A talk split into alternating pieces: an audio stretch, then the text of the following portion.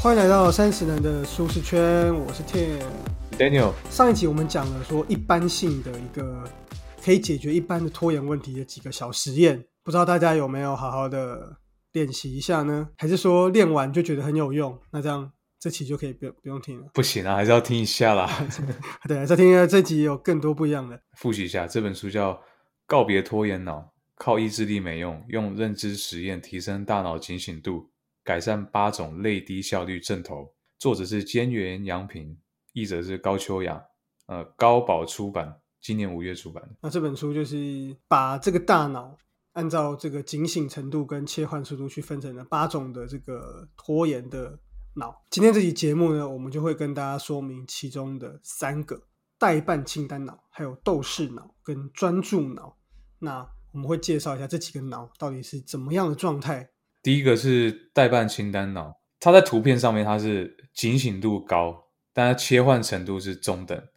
那它大概会有的症头就是你在工作的时候会一直想下一个工作的事情，不知道大家有没有这种感觉？如果你有类似症头的话，那你很有可能就是代办清单脑。还有几个症头可以跟跟大家分享一下，最主要就是很爱列清单呐、然后花个时花个时间列表，你就列可能一两天这样。或者想到的事情会先写下来，然后怕自己忘记啊。欸、这我会，这我会，这我会。连吃饭、洗澡、睡觉也变成你的清单之一，变成心理负担。OK，所以就是这个，它所以它这个大脑清醒度就等于说大脑的活要太多了。我们会挑出来，其实就是我跟 Daniel 都有有一点这种，会啊，我自己还蛮蛮，大家都知道我就是行事力狂人，我也是什么都写行事历，还要列一二三四顺按照顺序完成的这种种。那这个代办清单脑为什么会拖延呢？因为其实你花了太多时间在列这些东西上面嘛，而且你工作上会一直想到下一件事情，其实某种程度上就不是很 focus 在现在的这个事情上，所以其实这个这个状态也是会影响到工作的。那我们应该要怎么样去解决这个问题呢？首先，第一个就是不要以划掉清单为目的。我觉得这个我看到这点，我觉得获益。其实，其实之前，其实其实这个是这个是心理学，就是跟大脑科学有关。就是当你把清单划掉的时候，其实是给大脑中一个奖励啊。对啊，就是成就感啊会会会会分泌之类一些东西。划掉清单应该是手段而不是目的，否则的话，你就会不断的制定更多的清单嘛，永远就你就永远就不会满足嘛，你就永远都是这些清单，永远都画不完嘛，这就会没错这个会形成一个问题。对，然后第二个就是要能够意识到你已经做完这件事情，等于说你在划掉这个事情的时候，然后你要去意识到说，哎，比如这个工作我做完了，那我获得了什么？这个事情才会有意义，因为重点是意义本身，而而而不是我们我们不是只是要把清单划掉，也不是只是做完就好了。把手段跟目的搞清楚啊，这个我觉得很重要，不然你会忙得自自己像无头苍蝇一样，不知道自己在干嘛。那这样的话就可以比较去解决代办清单脑，因为你的脑子就不会 focus 在清单这件事，而会 focus 在做这件事的目的本身目的。对对对对对。好，那第二个呢是工作区域要整齐，我这个我超有感，我不知道听你有没有感觉？我这个就没有感觉，因为我本身就是蛮喜欢整洁的人，就是我会把东西都排排得很整齐，鞋子啊，然后什么各种东西啊，工作上我也是会拍整齐，所以你可以分分享你的状况，我再跟你讲我是怎么样。好啊，好啊，就是我我工作区域如果有时候事情太多，我可能会有桌上会有一叠文件，好多好多那种便条纸，因为你有时候开会你会有一些临时要做笔记，我就把它写上去，然后一整天下来，你就会发现哇，好多东西哦，然后还要整理成一个清单之类的。哎，这样我怎么又回到那个代办清单那边？没有、啊整理成一个一个东西让自己看。对对对对对，所以我桌上会有很多这种纸，然后我要花时间去整理它，不然太乱的时候，我其实会觉得怎么好像很多方向，然后都不知道怎么走。没错，这个就是作者讲到，太乱的话，大脑的杏仁核的部分会很活跃，然后因为你会乱嘛，然后你就会其实不知道该怎么做，不知道怎么做的话，风险就会提高，然后人就会容易紧张，反而让你的大脑警醒度又更高。所以作者是建议说，最好的方式就是，比如说你做完一件事情，然后你就把相关的东西都收着，比如说，哎，跟这个专案有关的资料或者什么的，然后你这件事情做完之后，你就把它都收好，然后再换下一个。等于说让你的大脑知道说，哦，这个这件事情已经结束了，不会让你大脑一直塞着说，好像各种事情都同时在发生这样子，不会让你这么紧张。像我自己有时候在工作上就是很乱的时候，我反而会开始整理桌子，对，就整理完就下班了。没有到整理那么久，桌子也没有那么大，我就把东西都摆好放好。但因为有时候工作起来真的是东西会比较乱，对，然后我就开始把它整理好整理好，然后会让我比较 calm down 一点这样子。不可能说你工作区域整齐之后，你发现你工作效率变低吧？应该不会吧？太太整齐，东西都找不到。我们是说东西要整齐，不是说东西要不见，这这是不一样啊，大家要搞清楚。全部东西都丢掉，对，不能整排，然后用手臂放在桌面上，然后直接把它扫到垃圾桶，不能这样子。这样不行，这样不行，这样不行。下一个这个蛮有意思的，设定早晨为一天的结束。哎，我觉得这个超有趣的。我看到这个也觉得，这个就是我我今天录完节目就立刻要来用这招，我就要立刻去睡觉。因为现在是现在是你的晚上嘛。对，我就要起刷牙去睡觉，把早晨设为一天的结束。因为大部分人都是把晚上设为一天的结束嘛。你晚上的时候会去检视说，哦，今天我干了啥？然后大部分的状况就是发现我今天晚上啥屁都没干。我靠，我今天都没达到目标，然后就很懊悔，在懊悔中睡去。然后又或者说，你可能就会想，那那再做一点事情。我我有时候就会这样，他说啊，今晚好像啊没有看到书，我就一再看一下，再看个半小时一小时，那就会变得很晚睡。这样的话就是。你在懊悔中睡去，隔天就是你就会在一堆代办事项中起来，因为你会觉得说啊，今天 A、B、C 事情都没做，然后隔天你就在这一堆代办事项中起来，那更不想起床什么之类的各种问题，然后睡觉也不会睡眠品质也不会多好，所以作者建议是说，你把一天的结束设在早晨，等于说你的结束是明天早上，明天早上你再来检视说，昨晚下班到今晚早上你到底是到早上你到底做了有没有完成，你就你就好好睡觉，然后你也不会在意说不，你看说你就不会。太晚睡了，因为你就会，因为等于说它是连在一起的嘛，所以你反而会去准备说，哎，那我早点睡觉啊，然后好好的去做一些睡眠的品质的一些提升。就算有些事情没做完，因为还是早上嘛，所以你今天还有时间来修正，你就不会是一个懊悔的一天，你会是一个充满希望的一天。对，而且起码你睡好了一一个晚上，对不对？你就不会被那些事情卡着，然后就啊，可能还做噩梦之类的。对我后来觉得这样还蛮好的，就是。因为我自己有时觉得说晚上的专注力啊什么那些都是比较下降的。没错啊，因为累了。对啊，所以我觉得说那不如早点睡，然后隔天早点起来。那早上起来可能还有一个小时的时间，我还能够再做一些事情。对，说到这个，嗯，这个方法的确可能要配合早点起来，因为你不可能说结束是在早晨，然后你你八点半才起来，然后你九点就要上班，那不行啊。你你早上没办法做，对，所以这样的话可能感觉你要配合早起。对啊，你可能你九点上班，你可能七点起来，然后七点到八点整理一下前一天在干嘛，然后今天要补充什么东西。对啊，像 Daniel 就很好，他就是早睡早起，那个鸡在叫的时候他就起来了。哪哪哪里有鸡啊？我我们家没有鸡耶。你是住农村哦？那个闻鸡起舞啊，就是现代的主题啊。好，那以上这几个就是给代办清单脑的建议。书里还有很多个其他的方法，书里大概有。七八个方法，我们这边提三个给大家参考。下一个我们来讲斗士脑，听起来很正向的，其实它也是拖延脑。听起来很猛，听起来好像很有斗志，好像阿布宽的感觉，一直讲阿布宽。对对对对大脑警醒度，斗士脑的话是警醒度很低，切换速度中等。大家可以配那个图。这边蛮奇怪，为什么斗士会警醒度低？这个等一下讲正头的时候，讲正头你就知道为什么警醒度是低的。第一个是。不接近截止日期就提不起劲，我直接被打中了，这就是我。不见棺材不掉泪，为什么这样？其实背后原因是因为你以前有类似经验，你在接近截止日期的时候把一件事情完成，你就会觉得啊，这次我也可以。有这个过去觉得成功的经验，等你有成功，你会觉得啊，这次我应该也是 OK 吧？也来得及。他会有拿捏不好需要花费的时间这种问题，然后没办法按照计划进行，就这是其中一种阵痛。嗯嗯。还有一个是工作到很晚却没有睡意，睡不着。哦，等于说就是就是事情都拖到最后一刻才才想要做，然后对于自己能在紧迫的时间内达成任务有一点得意，嗯，这个是最严重的，觉得自己很棒，就嗯哼，对，来得及嘛，天选之人，天选之人。那我我觉得这个问题应该也很多人都有啊，就是就是最后一刻才要做嘛。我觉得这个很多很多都这样啊，就比如洗，甚至在家里也是啊，洗澡啊，什么东西也是啊，最后再来做，就是在工作上肯定也是啊，因为。毕竟是工作嘛，很多事情就是也不是这么喜欢嘛，哈，所以能拖就拖，最后再来做，能拖则拖。对，但这个会有很大的问题啊，因为其实这就是一个蛮严重的拖延的现象。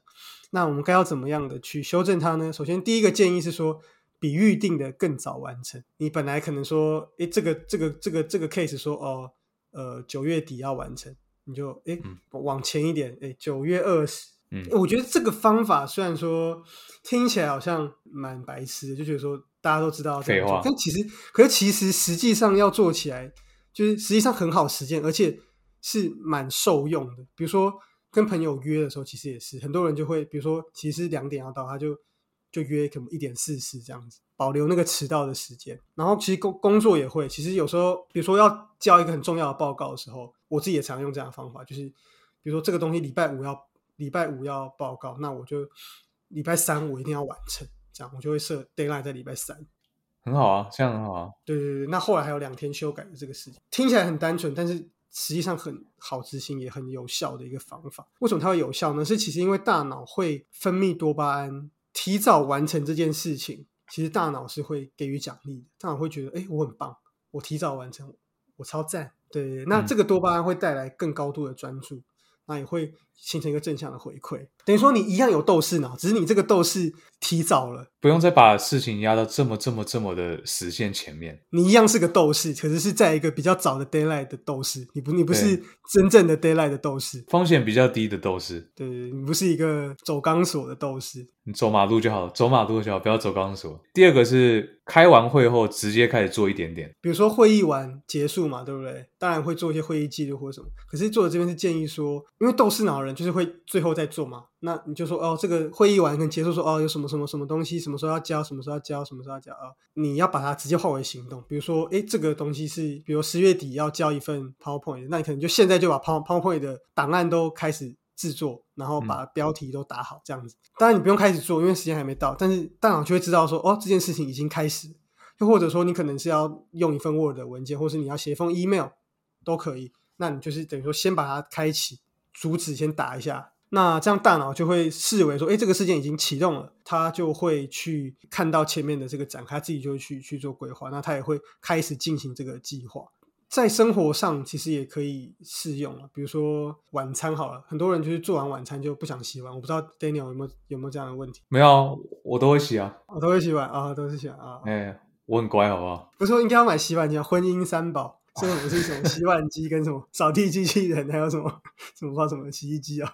应该是洗衣机。我们下次请那个约翰来分享请那个啊派翠克吧，我记得是从派派翠克口中听出来的。啊，都可以啦，人夫都可以啦，就请他们来分享。总之呢，就是像这样子。那等于说你把这个洗碗也加进晚餐的里面，你把洗碗也当做晚视作晚餐的一部分，这样这件事情就不会被推，因为它还是晚餐。其实这个很很像我们之前讲过的，叫做什么什么行动堆叠还是什么原子时间吧？嗯对对对，嗯行动堆叠，就等于说像工作也是，你就把会议的记录的时间，把这个后面这些时间都算在会议里面。下一个是确实完成每一件小事，哦，这个也很重要。它有点像是说，你去创造一些细微的成就感，然后让你的大脑去实质感受到说每一件事情的完结。这个上一集我们也有稍微讲到，一小步一小步去做的这个，就是说你感受到每件事情的完结。对斗士脑来说，他就会感觉到哦，一直有在完成，已经完结的事情会消耗的能量也比较少。等于说，让你的脑去更容易去往下一个目标去前进。因为比如说，本来是呃 A B C D 四个步骤，然后你斗士脑就想要最后才一次完成。可是你现在把 A B C D 完成，A 完成，因为像是 A 完成，你就一个存档，那这样 A 在前面就不管了，你就等于大脑只要用专注去做 B 就好，然后 B C D 就一次只要处理一小个区块，对大脑的嗯这个功耗也比较降低。负担比较低。就很像在电脑也是啊，你要减低记忆体的那个使用嘛，对，你就是 A 事情完成之后，你就把这个 Word 关掉，你不要去同时很多都开着，那当然你速度就变慢嘛。好，那以上这三点其实就是对于斗士脑的一个提醒。那怎么样能够去让自己的这个斗士魂能够降低一点，不要这么热血啊，好，你慢慢完成，好好完成，把事情好好的完成。好，我会注意的。我最近就超级斗士脑，蛮紧张的，而且总有总有一次会失败吧。有啊，失败过啊，但还是一样啊，还是一样继续斗士啊。因为我发我我现在想想起来，我曾经也有一次这样的经验，就有有被指责了，就是主管约好说五点要给他看，但是我五点都还没做完，然后是隔天要跟客户报告这样子，然后我就跟他又再往后延了半个小时还是一个小时，然后他就蛮不开心，他觉得说你自己跟我约这个时间，然后你还没做完，哦，那那那你怎么说？你就说，可是我就是斗士啊。没有，我就说不好意思，请再给我半小时，因为中间有其他事情，我的确中间有处理了其他事情，这样子。下一个是专注脑，大脑警醒度是高，切换速度是慢。他这边的切换速度是指说，在工作与工作之间的切换速度，所以像专注是脑这样的人，他就是比较难切换到在工作之间的切换会比较困难。不一定工作啊，事情与事情不同的独立事件的切换速度很慢。嗯嗯嗯嗯嗯，对对对，一开始做某件事情就没办法考虑其他事情，很专注，合理。对，无法无法去挪开空间去放其他事情，总是在不对的时机做起现在不该做的事情。哇靠，这个好像很多人都会被打中。但是他的意思是说，工作上他他不是说在工作的时候，然后很专注的玩手游，哦，这不不，那是另外一种事情，对对，应该要做 A 工作，可是他却在看 B 资料，这种感觉。没有意识到自己努力的方向是错的，最后徒劳无功。哦，其实这我有时候也会，有时候就是太努力去做一些，耗太多时间去做一些，其实根本不需要这么花时间去做的事情。还有一个是无法以宏观的视角看待每一项作业，正在执行的工作也无法完成。这个就是这种脑的通病啊。其实我觉得通常这种人都蛮认真的，因为他很专注嘛。对，这没有错，这没有错啊，他认真没有错，可是他的方向不对。但他可能没有这么聪明，就是可能诶他叫你去做，主管叫你做 A，那你就很认真的去做 A，可是你没有考虑到 A B C D E 里面的优先顺位，有点像这种感觉。我觉得专注脑其实是这个问题。他如果是很专注的去做最 priority 最先的事情的话，其实是好的那。就很好。对他其实问题是他他不知道哪一个事情是最优先的，我觉得这个才是最大的问题。我们特别挑出来讲，是因为我觉得一般会想到的拖延都是打混啊，然后耍废啊，可是很难会想到说，其实专注也是一种拖延。那那诚如我们刚刚所讲的，因为他很认真的去做了一个不是最重要的事情，所以其他事情就被拖延了嘛。我觉得一般在工作上真的那种打混摸鱼的，我觉得反而少。我觉得这一种也许反而是更严重的问题，而且大家会没有意识到说，其实我这样是在拖延。因为你一直在做事情嘛，而且我觉得有这种脑的人被说是拖延，他们挫折度应该会超级高的。他们会觉得哇，我我超级认真的，那你为什么要这样讲我？哇，更核心的可能要牵扯到对于工作的理解，或是这个要用其他书来讲。嗯，这个问题真的是蛮，有时候其实也蛮困难的啊、但是它非常重要，我觉得很值得大家去学习。不过就是短期之内要解决的话，可以试用看看以下的这个方，以下几个方法。第一个是完成百分之二十就报告。专注脑的人会太专注于一些细节，有时候专案上的沟通会需要发一些信件，那可能会很专注在信件上的一些用词，或是信件有没有排版排好。我有时候就会这样，我就想要把它弄得简洁好看，我一直去揣摩说别人怎么样才能够看得最懂，然后又或者说有些是投影片，它可能是一个专案的说明的投影片，它不并不是一个 final 的产出，那可能有些人就会做的很仔细，然后要去把它排版那又弄得很漂亮。可这个问题其实不会让你的专案进行的更顺利。对，比如说你要谈成某一个案子，写很简洁清楚的 email，跟同事之间的沟通，并不一定会直接让这个事情达成。这边的做法是说，其实你在这些事情上面比较辅助性的事情上，其实并不一定要做到完美。对，这个可能要花一点时间习惯，因为做到一半就回报，让人家觉得说你干嘛不全部做完再来跟我讲？但我觉得这个也要看你主管的个性。如果你主管喜欢有一点进度就跟他讲，那这样很 OK。但有些主管是喜欢你整个事情都做完再跟他说，所以我觉得这个是 case by case。我也遇过这样的主管，他就觉得说，你出手的东西就是要 Final，OK 的东西，你才能出手给人家看，你不能把一个就是做到一半的东西给人家看。但我觉得这边的意思有点不太像这个意思，这边的意思比较像是在说有一些在沟通上，比如说不用过度在意说文字要多精炼、多优美，或者说是投影片要多漂亮。有时候真的就是还好，你简单只是要沟通而已，所以你要去分辨什么时候需要做到这个程度，什么时候不需要。如果是不是这么重要的事情，你可能信大概写一写，这样就好了。另外还有一点呢，作者也提到说，其实为什么专注脑人会这样追求完美？其实他的背后的动机是想要得到别人很高的评价，所以这个这个其实也是有问题的。我会想要事事都得到完美，是因为我在意别人怎么评价我。这也是我看到的时候还蛮觉得有被刺到，因为我也是，我会想要把文字写好，把它弄简洁，是因为我想让别人觉得我是一个办事利落的人，没想到却让别人觉得我拖泥带水。比如说我做个会议记录，结果我做超久，两点就开完会，我做到六点才发这个信就不行了，太久了吧？这其实我可以牺牲掉一些，你懂吗？就是可能牺牲掉一些精致度，也不用排版多漂亮，什么什么，也不用那边嗯划线什么的，不用，就只要大家知道哦结论有什么，反正大家也是大概大概看看。下一个是把你的阅读时间范围定好。我觉得这个是是否一些特定的状况，比如说有时候工作上可能需要看一些资料，做这个节目也是，我一开始的时候就很执着说整本书都要看完。作者在这边是认为说，其实不需要，你不用一定要把所有的资料都读完，因为你阅读在工作上你阅读某些资料，其实是一个手段，帮助你完成这份报告而已。所以这边你可以设定说，哦，我只要看什么东西就好，或者说我可以设定一个时间，哦，这个资料我就是看一小时，那小时我能看多少，这样就就是多少，这样就好了。等于说限缩一个范围，跟只要去阅读或是接触你真正需要的资讯就好了，不要一直无限扩张，这样你就会你可能会看到什么宇宙那边去，就太有点范围太广了。而且现在网络更容易这样，一个连接点一个，你用维基的话点点点点，一直点第一行看到哎这个又不太懂，然后再点点点点点，没完没了。后后来真的是没完没完没了。第三个是每隔一段时间离开座位再继续做。我觉得这个就蛮直观的啦，这真的蛮直观，就是也可以配合之前讲到的番茄钟嘛。应该说番茄钟本来的目的是要让你专注，可是对于想专注的人，那中间那个休息的时间其实是可以成为一个反过来用。作者这边提到说，人类思考一件事情的极限是四分半，我是不知道怎么会这么这么短、我我不知道他基于什么资料讲这个。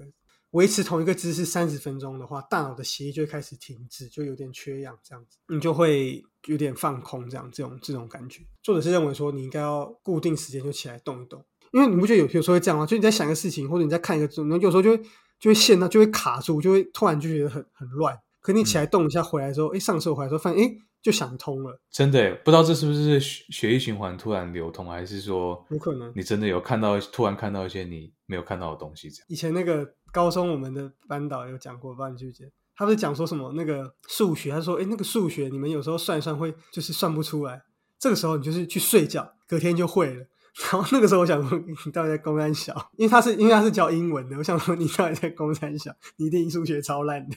但我后来想说，好像确有其道理，在梦里那个高斯来托梦这样。还有一个很好的，这个就是他对眼睛也很好，放松一下然后也不会比较不会长痔疮。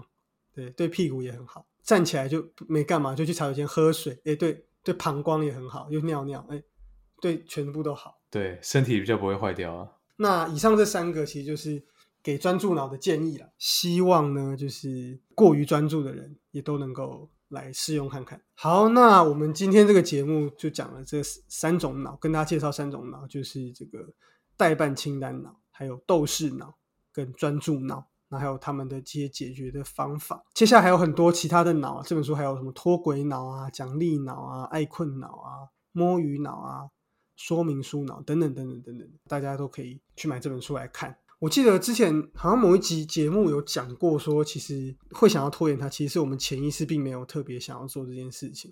我不知道是哪一集节目，我真的忘记哪一本书，我真的忘记。知道是哪一集的听众可以留言告诉我们。Daniel 会寄他的那个健身照给你看。健身照到底是奖励还是惩罚啊？我 奖励啊，所以我会觉得，其实以上的这些方法都算是比较治标了，但是它立刻有效，就很像是止痛药这种感觉，嗯，速效药。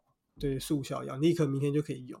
但我觉得根本上还是要去了解到说，为什么某种类型的事我就是不想做，怎么样去跟主管去讨论，怎么样去调整自己的工作。但是我个人觉得是这本书最大好处是，它把拖延症的脑分成好几种类型，你可以去用这些指标去参考，说，哎，我可能是斗士脑，我可能是代办清单脑。好，那如果你确定了你是哪一种脑之后，它又细分成好几种症头，你就一个一个去看，哎、我有这几种症头，然后它又在对应的症头上面写出一些可以解决的方式。当然，它也是速效药，嗯像刚刚 Tim 讲，这治标不一定治本。那没关系嘛，我们先知道哪几个细项，我们可以先 focus 上在上面，然后把它解决掉。会不会随着时间的推进之后，你发现其实根本上是可以根治的？开一个处方的感觉，你可以去去查自己怎么样去调整。就会不会改善拖延脑这件事情本身也有人在拖延，就是我在拖延，我我想改善这件事情。对后设拖延，然后我又在拖延，我想我在拖延改善拖延这件事情。对，就是就是你一直在无限拖延，主要就是让自己更认识自己的大脑是怎么样的运作，然后给予一些实质上的一些建议你克服之后，你也可以把这些原理拿去套用在你每天接触的人上面，大概可以知道他是哪一种脑，然后你可以给他去类类似的建议。那我们这期节目就到这边啦，喜欢我们的听众欢迎到 Apple Podcast 还有 Spotify 给我们五星评价。对，然后有任何建议可以到我们的 Instagram 或是各大平台上面留言，就是喜欢我们节目也可以分享到你们自己的 IG 上面，也都欢迎。那就下次见啦，拜拜，拜拜。